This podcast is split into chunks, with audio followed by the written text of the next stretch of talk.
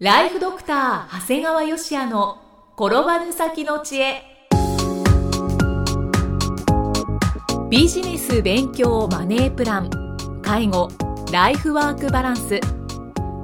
この番組では認知症専門医であり経営者でもある長谷川芳也が人生を10倍豊かにする知恵をお届けします。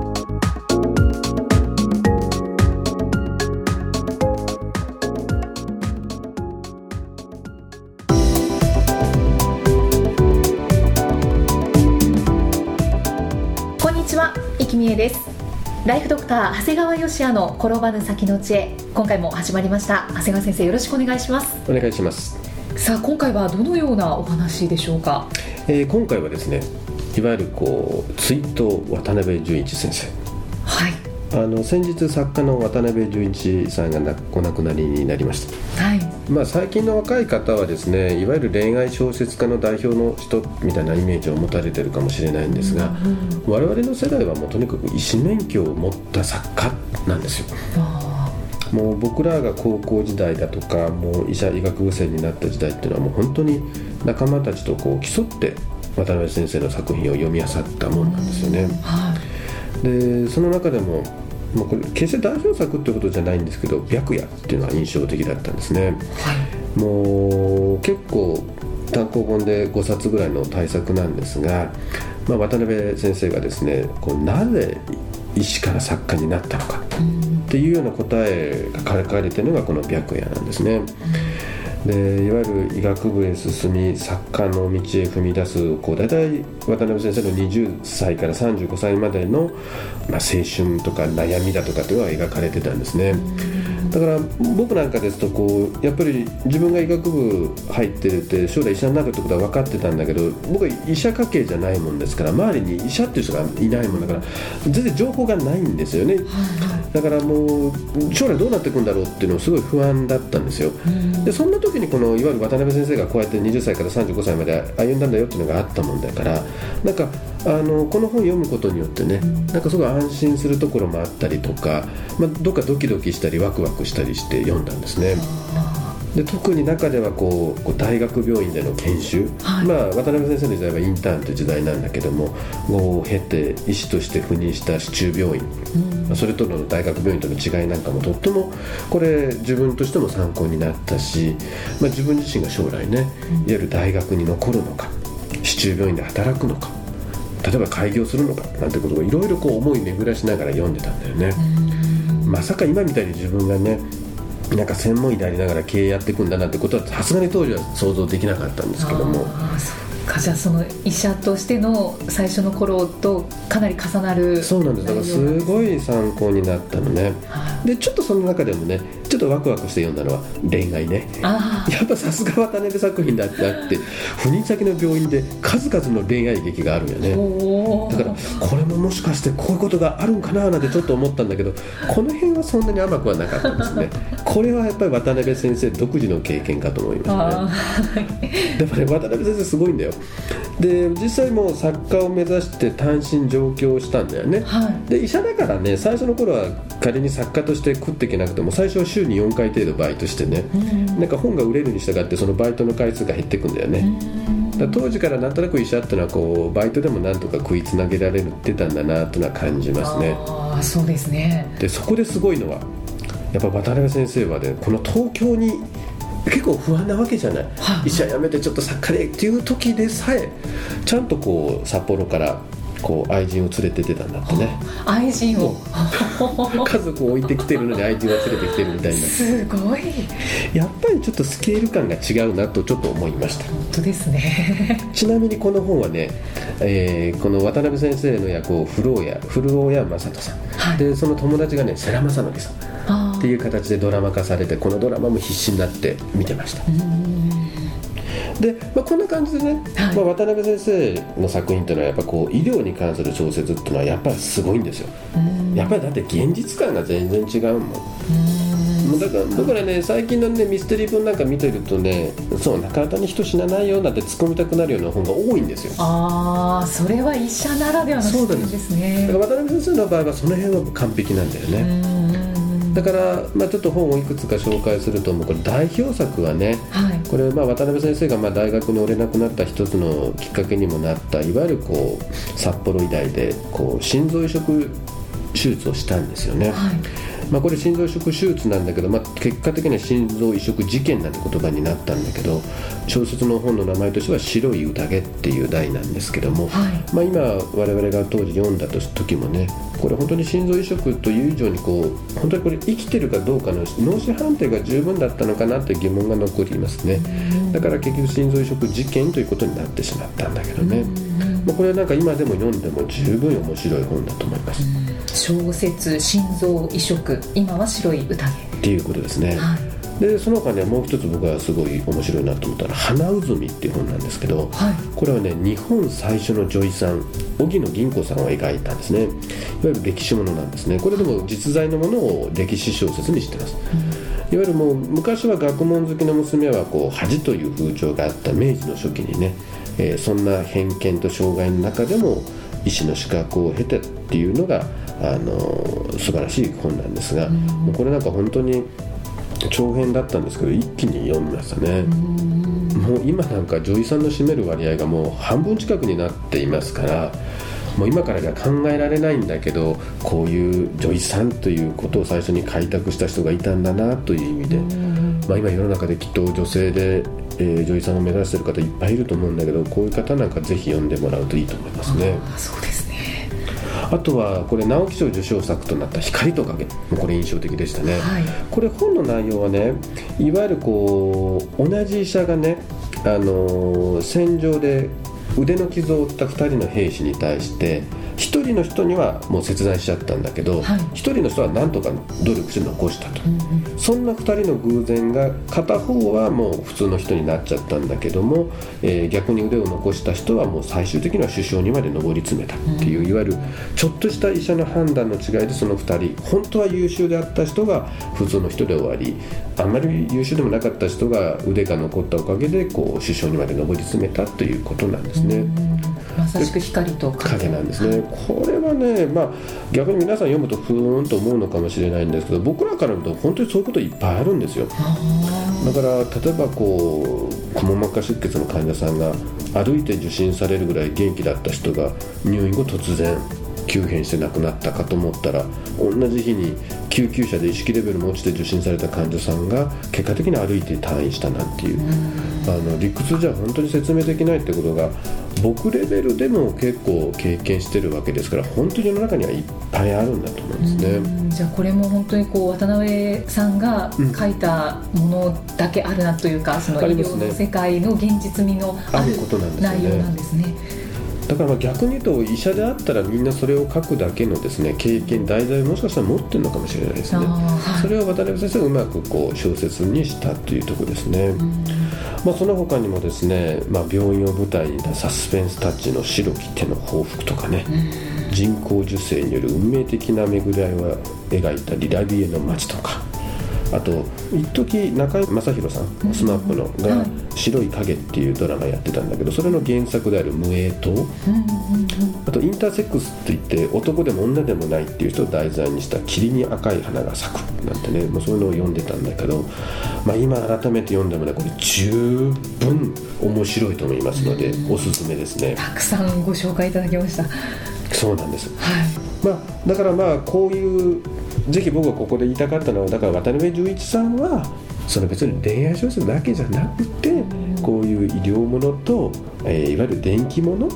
ていうのが結構すごかったんだよっていうこと。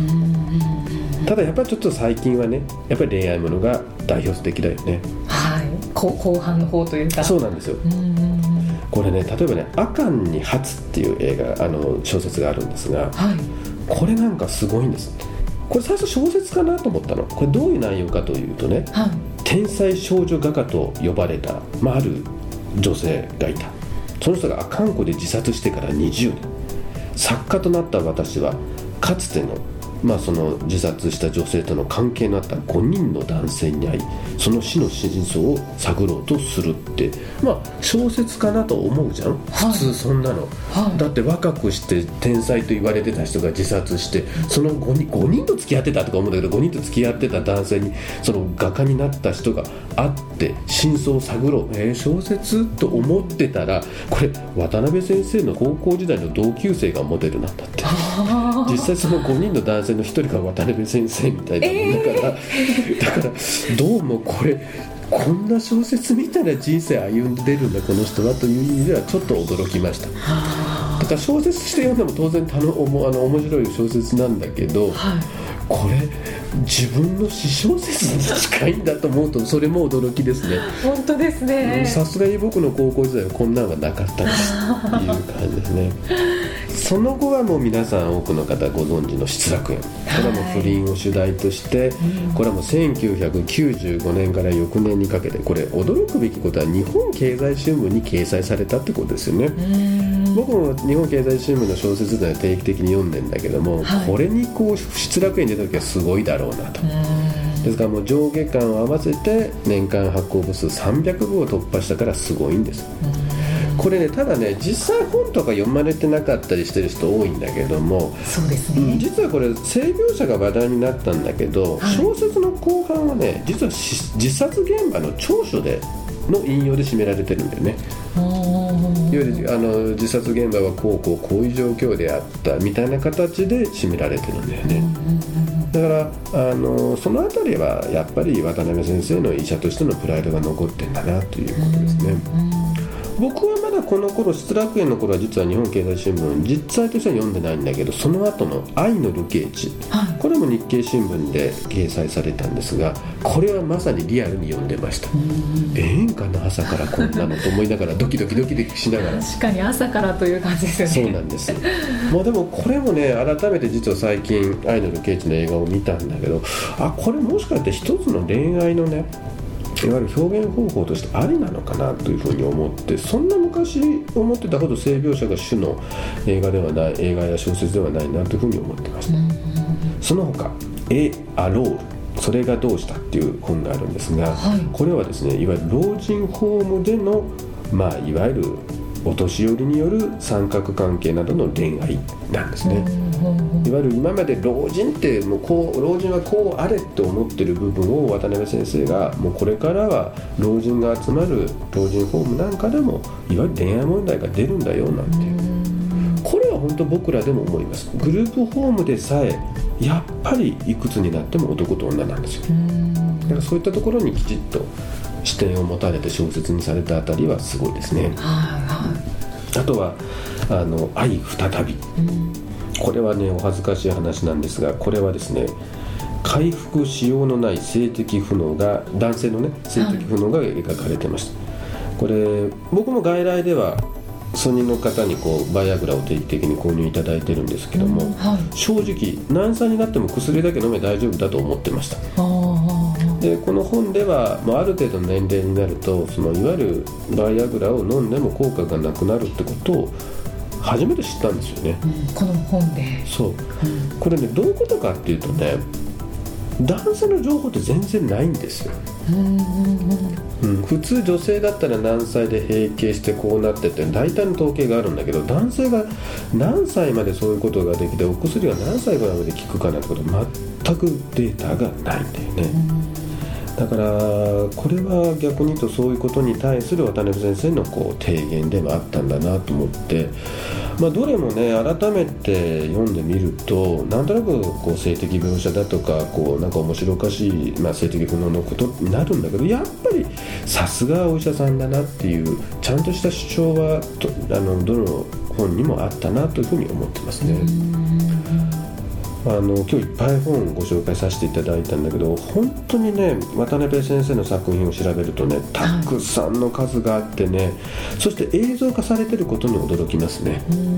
例えば映像化しやすいもしくは映像化することもイメージして書かれてたのかもしれないんだけどある雑誌の編集長さんが言われてたんだよね。渡辺先生が書いた本によりまあ、いわゆる出版だとか映画を通じたその経済的効果ってすごいんですよ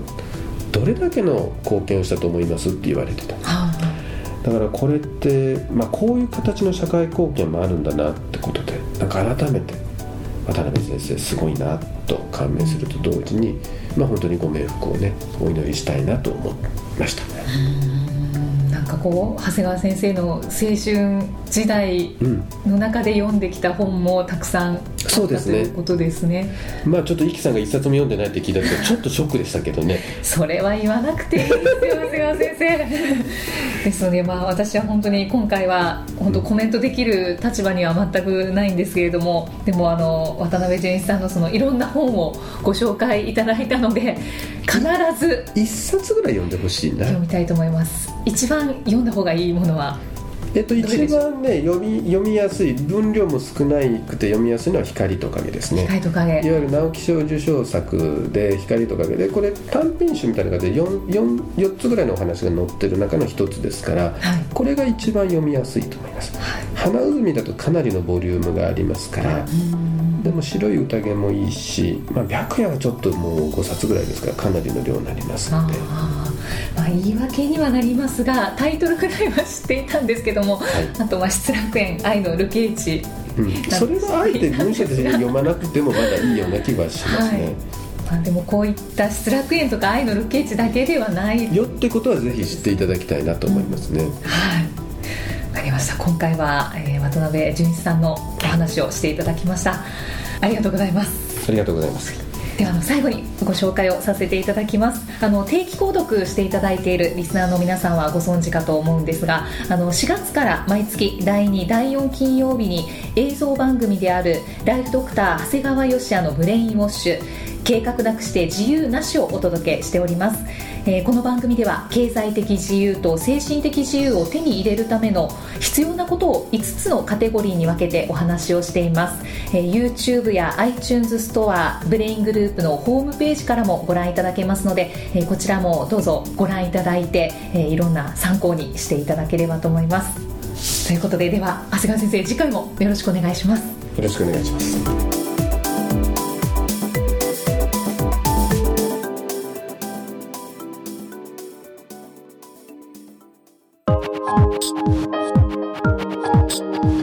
放送はいかがでしたか？